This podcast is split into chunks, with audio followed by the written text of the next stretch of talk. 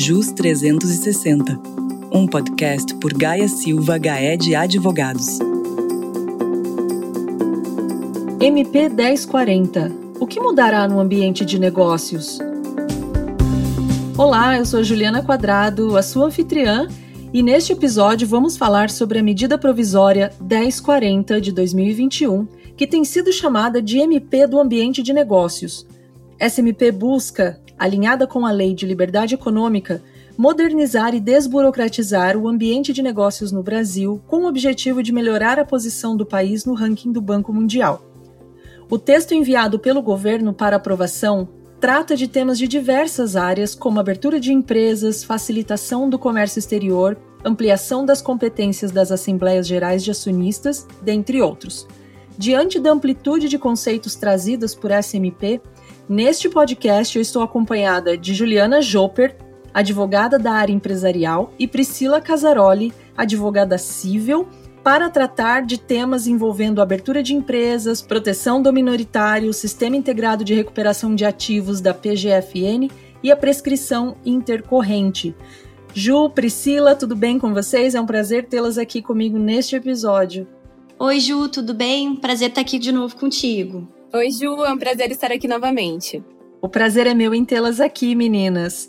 Ju Joper, vou começar com você. Há anos escutamos sobre a necessidade de desburocratização do Brasil no ambiente de abertura de empresas. Como você enxerga essa MP quanto a esse tema? Ju, a verdade é que para quem lida diariamente com a abertura de empresas, é preciso que se reconheça que a Lei de Liberdade Econômica, que é uma lei de 2019, foi o primeiro grande passo quando a gente fala sobre desburocratização no país nesse ambiente empresarial. Então, se a gente fizer um histórico, 10 anos atrás, o tempo de abertura de uma empresa era relativamente maior do que é hoje. E a MP já foi escrita em bastante sintonia com essa lei e com o que tem sido praticado no mercado. Então, se hoje a gente já tem uma situação muito mais positiva do que 5 ou 10 anos atrás, algumas das mudanças que a MP promove certamente poderão melhorar ainda mais a agilidade nos processos de constituição de empresas aqui no Brasil. Ah, entendi. Então podemos dizer que teremos realmente uma facilidade maior na abertura de empresas no Brasil? A gente pode dizer que esse é sim o objetivo. A MP acaba trazendo algumas questões que já são praticadas em alguns estados e municípios, mas em outros não. Ou seja, ela vai trazer maior segurança e agora uma obrigatoriedade de agilidade mais padronizada para o país. Na minha opinião, nós temos dois destaques que vão influenciar em maior rapidez e agilidade para os empresários. O primeiro é referente à ampliação da emissão automática do alvará de funcionamento e das licenças para aquelas atividades classificadas como de médio risco. A Lei da Liberdade Econômica ela já tinha trazido essa possibilidade, mas apenas para as empresas que exerciam atividades classificadas como de baixo risco. Então, isso significa dizer que a partir da MP, caso a empresa exerça atividades de baixo ou de médio risco, o seu alvará e as suas licenças serão emitidos automaticamente por meio do sistema, o que torna o processo significativamente mais rápido, já que independe de análise humana. Agora, é importante a gente falar que, apesar da regulamentação ser federal, tanto estados como municípios podem emitir suas próprias classificações de risco. Mas, nesse caso, eles devem comunicar ao comitê gestor do REDSIM o REDSIM é a Rede Nacional para a Simplificação do Registro e da Legalização de Empresas e Negócios, para que essa classificação possa ser aplicada. E vale lembrar, acho que mais importante, que isso em hipótese alguma significa que essas empresas não serão fiscalizadas ou que elas não têm obrigação de cumprir com as regras de segurança, de higiene, etc. Né? Então, o processo é mais ágil porque o próprio sistema vai emitir o alvará e as licenças, mas as empresas continuam tendo a obrigação de cumprir com todos os requisitos legais relacionados às suas atividades. Em relação ao segundo ponto que eu trago de destaque, é a inclusão de um artigo que proíbe, no registro a ser realizado pelo REDSIM, que sejam solicitados dados ou informações que já constem nas bases de dados do governo federal. E isso pode parecer simples, mas esse item tem sido uma super pedra no sapato dos empresários, porque em diversos casos em que o registro de um processo deveria levar cerca de cinco dias, esse registro acaba sendo postergado desnecessariamente para atualizações de cadastro, para apresentação de informações que já foram fornecidas anteriormente.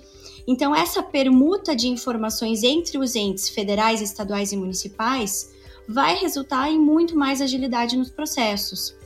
Agora, claro, é, a gente precisa saber em quanto tempo os nossos órgãos públicos vão conseguir se adaptar para atender essa nova regulamentação, já que hoje os sistemas são bastante travados, é, em especial nas esferas municipais, considerando que, em sua grande maioria, não há uma integração efetiva junto aos sistemas das juntas comerciais, Receita Federal e Receita Estadual. Então, pelo texto da MP, essa previsão já está vigente, mas me parece muito pouco provável que na prática os entes públicos consigam atender esse requisito de forma tão rápida. Em resumo, Ju, a gente teve outras várias alterações nesse capítulo que trata de abertura de empresas, mas esses dois pontos, para mim, realmente parecem bastante relevantes e se destacam no que diz respeito à agilidade nesses processos. Com certeza, Ju, diminuir essa burocracia seria aí um ponto importante através da agilidade desses processos que você mencionou. Agora, além dos destaques positivos, há algum destaque negativo, na sua opinião? Olha, existe um ponto na MP que trata sobre a possibilidade do empresário ou da pessoa jurídica optar por utilizar o número da inscrição no CNPJ como nome empresarial. Eu nem vou entrar aqui nas discussões técnicas que envolvem a formação do nome da empresa, né? Aquelas regrinhas já estabelecidas há muito tempo no Código Civil. Mas hoje eu vejo que a gente tem um problema de ordem prática. O CNPJ da sociedade ele só é obtido após o registro do seu ato constitutivo na Junta Comercial e na Receita Federal. E nesse ato constitutivo deve constar o seu nome empresarial, tanto no cabeçalho como no corpo do documento. É cláusula obrigatória. Então, se eu preciso apresentar o meu ato constitutivo, seja ele contrato social, estatuto social, etc., já com o nome escolhido para depois obter o CNPJ, como é que o empresário vai utilizar um número de cadastro que ele ainda não sabe qual é como nome empresarial? Né? Então, veja, não se trata de nada impossível, mas não me parece algo operacionalmente prático e eu entendo que hoje, que atualmente, considerando as atuais funcionalidades dos sistemas de abertura e de legalização de empresas que a gente possui no mercado, hoje eu não vejo isso como possível. Legal, Jujoper. Eu vi também muita gente na mídia falando sobre a unificação das inscrições fiscais federal, estadual e municipal no Cadastro Nacional da Pessoa Jurídica, que é o CNPJ que você acabou de explicar. Qual é a sua opinião sobre esse assunto? Você acha que funciona? Ju, realmente tem bastante gente falando sobre isso e esse é um ponto bem interessante. O que eu posso dizer é que essa pode ter sido a intenção do governo, talvez até em alguma redação anterior a essa redação que foi efetivamente apresentada para votação. Mas o fato é que, na minha opinião, a MP não fala em unificação de cadastros, e sim em permuta de informações. O texto, ele diz que a inscrição no CNPJ dispensa a necessidade de coleta de dados adicionais pelos estados e municípios e que a União permutará essas informações cadastrais fiscais com os outros entes federativos. Então, veja, essa redação ela está super alinhada com o que a gente acabou de falar anteriormente, que é de que informações já fornecidas à Receita Federal não poderão ser novamente solicitadas por estados e municípios. Então, para mim, falar em unificação de cadastro é uma interpretação da norma, mas eu não vejo que isso esteja claro no texto. Legal, Ju. Agora vamos falar do ponto de vista civil, e aí eu faço a pergunta à Priscila. O que a MP trouxe de relevante que poderá refletir positivamente nos processos judiciais, Pri? Então, Ju, nesse aspecto, eu acho que é uma das propostas mais interessantes que a MP trouxe foi a autorização para a criação do CIRA, que é o Sistema Integrado de Recuperação de Ativos. Esse sistema visa facilitar a recuperação de crédito, reduzindo o tempo de tramitação das ações de cobrança. Opa, muito legal, hein? A gente está cansado de saber, né, Pri, que o Poder Judiciário está abarrotado de ações e que um processo pode levar anos para ser julgado. E o pior, é muito comum um credor não receber o que tem de direito, mesmo com o acionamento do Poder Judiciário. O famoso ganha, mas não leva, não é? O que vai mudar com esse sistema integrado? Pois é, Ju. Infelizmente, essa é a realidade de muitos credores no Brasil. Só para você ter uma ideia, segundo dados obtidos pelo Conselho Nacional de Justiça, em 2019 as execuções representavam 39% das ações de tramitação perante o Poder Judiciário, sendo que dessas, 70% eram execuções fiscais. Então a gente pode dizer que essas execuções são as responsáveis pelo congestionamento do sistema brasileiro. Pelo que a gente sabe, né, a maioria delas acaba sendo encerrada sem que o credor tenha crédito satisfeito. Outro dado interessante, Ju, é o tempo de tramitação dessas ações. O giro médio do acervo desses processos é de seis anos e sete meses. Isso significa que a expectativa é que, se você iniciar uma ação de execução de título extrajudicial hoje, o recebimento do seu crédito ocorrerá apenas no ano de 2028. E isso se ocorrer, né? Na atual formatação, o credor dispõe de algumas ferramentas já para buscar a satisfação do seu crédito. A gente pode citar aqui de exemplo o Cisbajude, que é a tentativa de localização de dinheiro em contas bancárias, o Renajude, que é a tentativa de localização de bens em nome daquele devedor, e o Infojude, que é oferecido unicamente aos juízes e servidores autorizados para obter esses dados junto à Receita Federal. E aí eles conseguem obter a localização de bens das partes envolvidas em processos. Além disso, para conseguir se utilizar desses meios, o credor depende de autorização judicial na maioria das vezes. E normalmente isso é concedido um de cada vez, né? Ou seja, se você não localizou dinheiro, tenta localizar veículos. Se não localizou veículos, tenta localizar imóveis e por aí vai. O problema disso é que leva muito tempo porque você precisa fazer um pedido, esperar o resultado negativo para poder fazer um próximo. Isso tudo sem considerar os custos envolvidos nessas buscas, né? O CIR, então, vem com uma promessa de unificar as ferramentas disponíveis, a fim de ganhar agilidade na tentativa de localização dos bens do devedor e redução de despesas por parte do credor.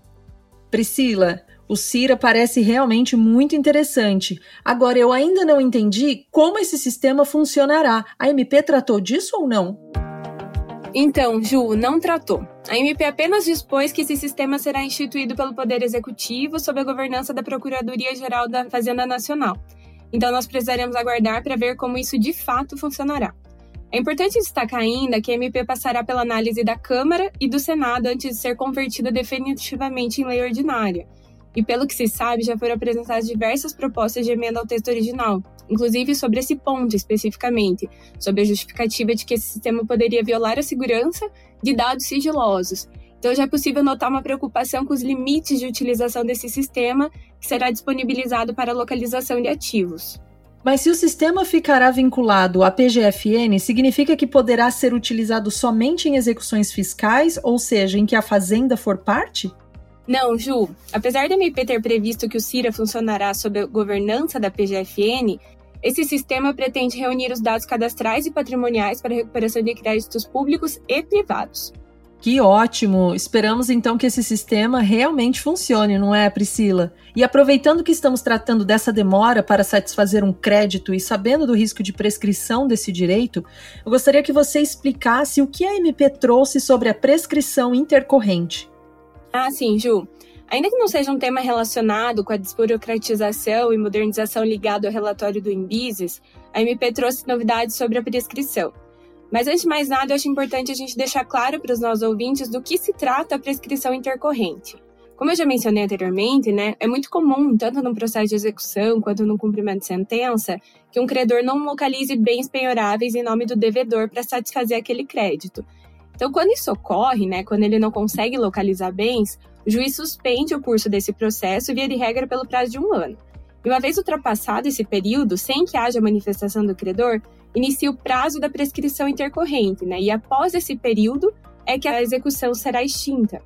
Portanto, aqui a gente não está falando da prescrição da pretensão. A pretensão já foi exercida pelo credor quando ele ajuizou a ação. A prescrição intercorrente é aquela prescrição que se consuma no curso do processo, e ela nem sempre está vinculada a um quadro de inércia do credor. A MP tratou especificamente sobre essa prescrição intercorrente, né? inseriu no artigo 206 do Código Civil o artigo 206A. E segundo a previsão desse artigo 206A, a prescrição intercorrente observará o mesmo prazo da prescrição da pretensão, ou seja, o prazo para consumação da prescrição intercorrente será o mesmo prazo legalmente previsto para a prescrição da pretensão original, que já foi exercitada quando da propositura da demanda. Então, assim, a título de exemplo, uma pretensão de reparação civil prescreve em três anos de acordo com o Código Civil, né, lá no artigo 206. Tendo ela sido exercida dentro desse prazo, né, o prazo para que ocorra a prescrição intercorrente, né, que é a prescrição durante o curso do processo, também será de três anos. Ah, entendi. Mas o que essa inclusão muda então na prática? Ju, a verdade é que essa inclusão serviu apenas para positivar um entendimento há muito consolidado pela jurisprudência, inclusive simulado pelo Supremo Tribunal Federal em 1963 ainda. Então não era uma questão que gerava dúvida quanto à sua aplicabilidade. Esse dispositivo, né, que foi inserido no código 206A, trouxe praticamente a mesma redação da súmula 150 do STF, né, que é a súmula de 1963. Então, Ju, a verdade é que na prática nada mudou.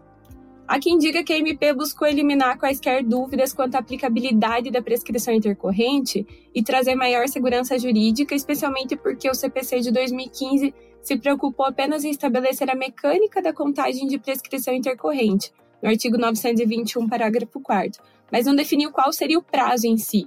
Então, a gente pode dizer que essa, essa inclusão né, do artigo 206 foi apenas uma inserção de texto e não uma inovação normativa propriamente dita. Bom, pelo que eu entendi, é que não veremos qualquer mudança na prática, não é? Agora eu queria voltar a falar um pouquinho sobre os aspectos societário. Ju Jopert, um dos indicadores do relatório Doing Business, trata sobre a proteção de minoritários e a MP trouxe um capítulo com mudanças relativas a esse tema. O que, que você achou dessas mudanças? Elas foram positivas? Ju, ótima pergunta. Do ponto de vista societário, a MP realmente traz algumas novidades interessantes. Mas muito do que está sendo sugerido é resultado de práticas que já vinham ocorrendo no mercado em decorrência de recomendações propostas, por exemplo, pela CVM ou pelo IBGC.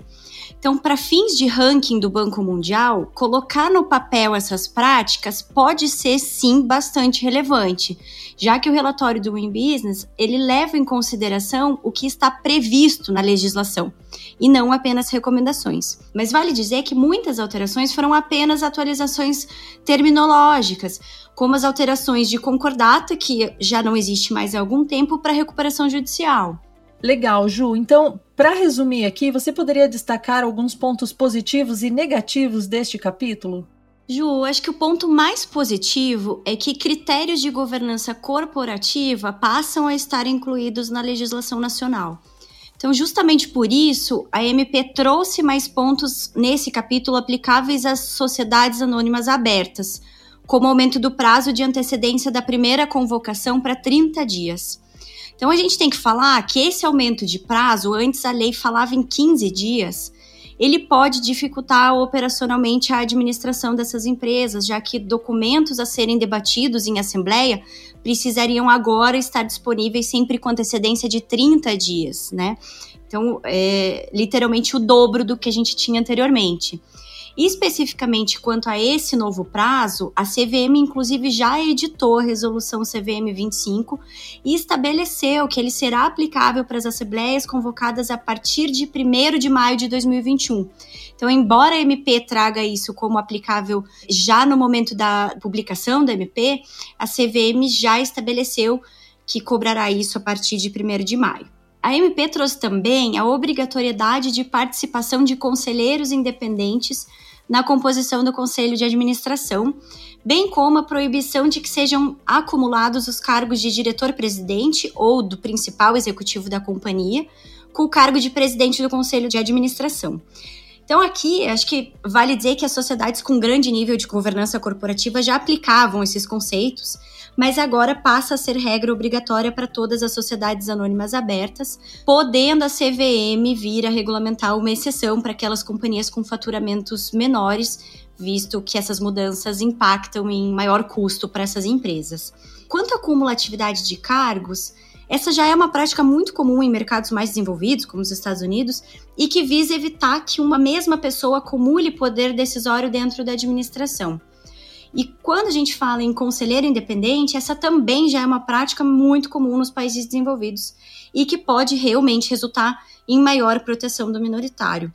No entanto, a MP não destacou se basta um conselheiro, se deve ser feita uma proporção pelo número de conselheiros, deixando ao arbítrio da CVM regular tais regras e procedimentos. Então, a gente ainda tem alguma coisa pela frente, né? Além de esperar o, o, resultado da MP, a gente não sabe se tudo isso vai passar, como a Priscila bem mencionou, a gente já tem algumas emendas, mas mesmo dentro do próprio texto da MP, a gente ainda tem muita coisa pela frente, né? Pois é, Ju, já tem um monte de proposta de emenda, tanto pela Câmara quanto pelo Senado, né? Então, até ela ser convertida em lei definitivamente, tem muita coisa para rolar. Muito legal, meninas. Eu quero agradecer a presença de vocês, Juliana Jopert e Priscila Casaroli, falando da parte prática da MP do ambiente de negócios que busca modernizar e desburocratizar o ambiente de negócios no Brasil. Muito obrigada pela participação de vocês neste episódio. Ju, eu que agradeço e agora vamos torcer para aquilo que tem de bom na MP realmente passar. Eu que agradeço mais uma vez o convite, Ju, foi um prazer. Prazer foi meu, meninas. Você já sabe, não é? Esse e outros temas estão no site gsga.com.br e também no perfil do LinkedIn de Gaia Silva Gaé de Advogados. Um abraço e até o próximo JUS 360.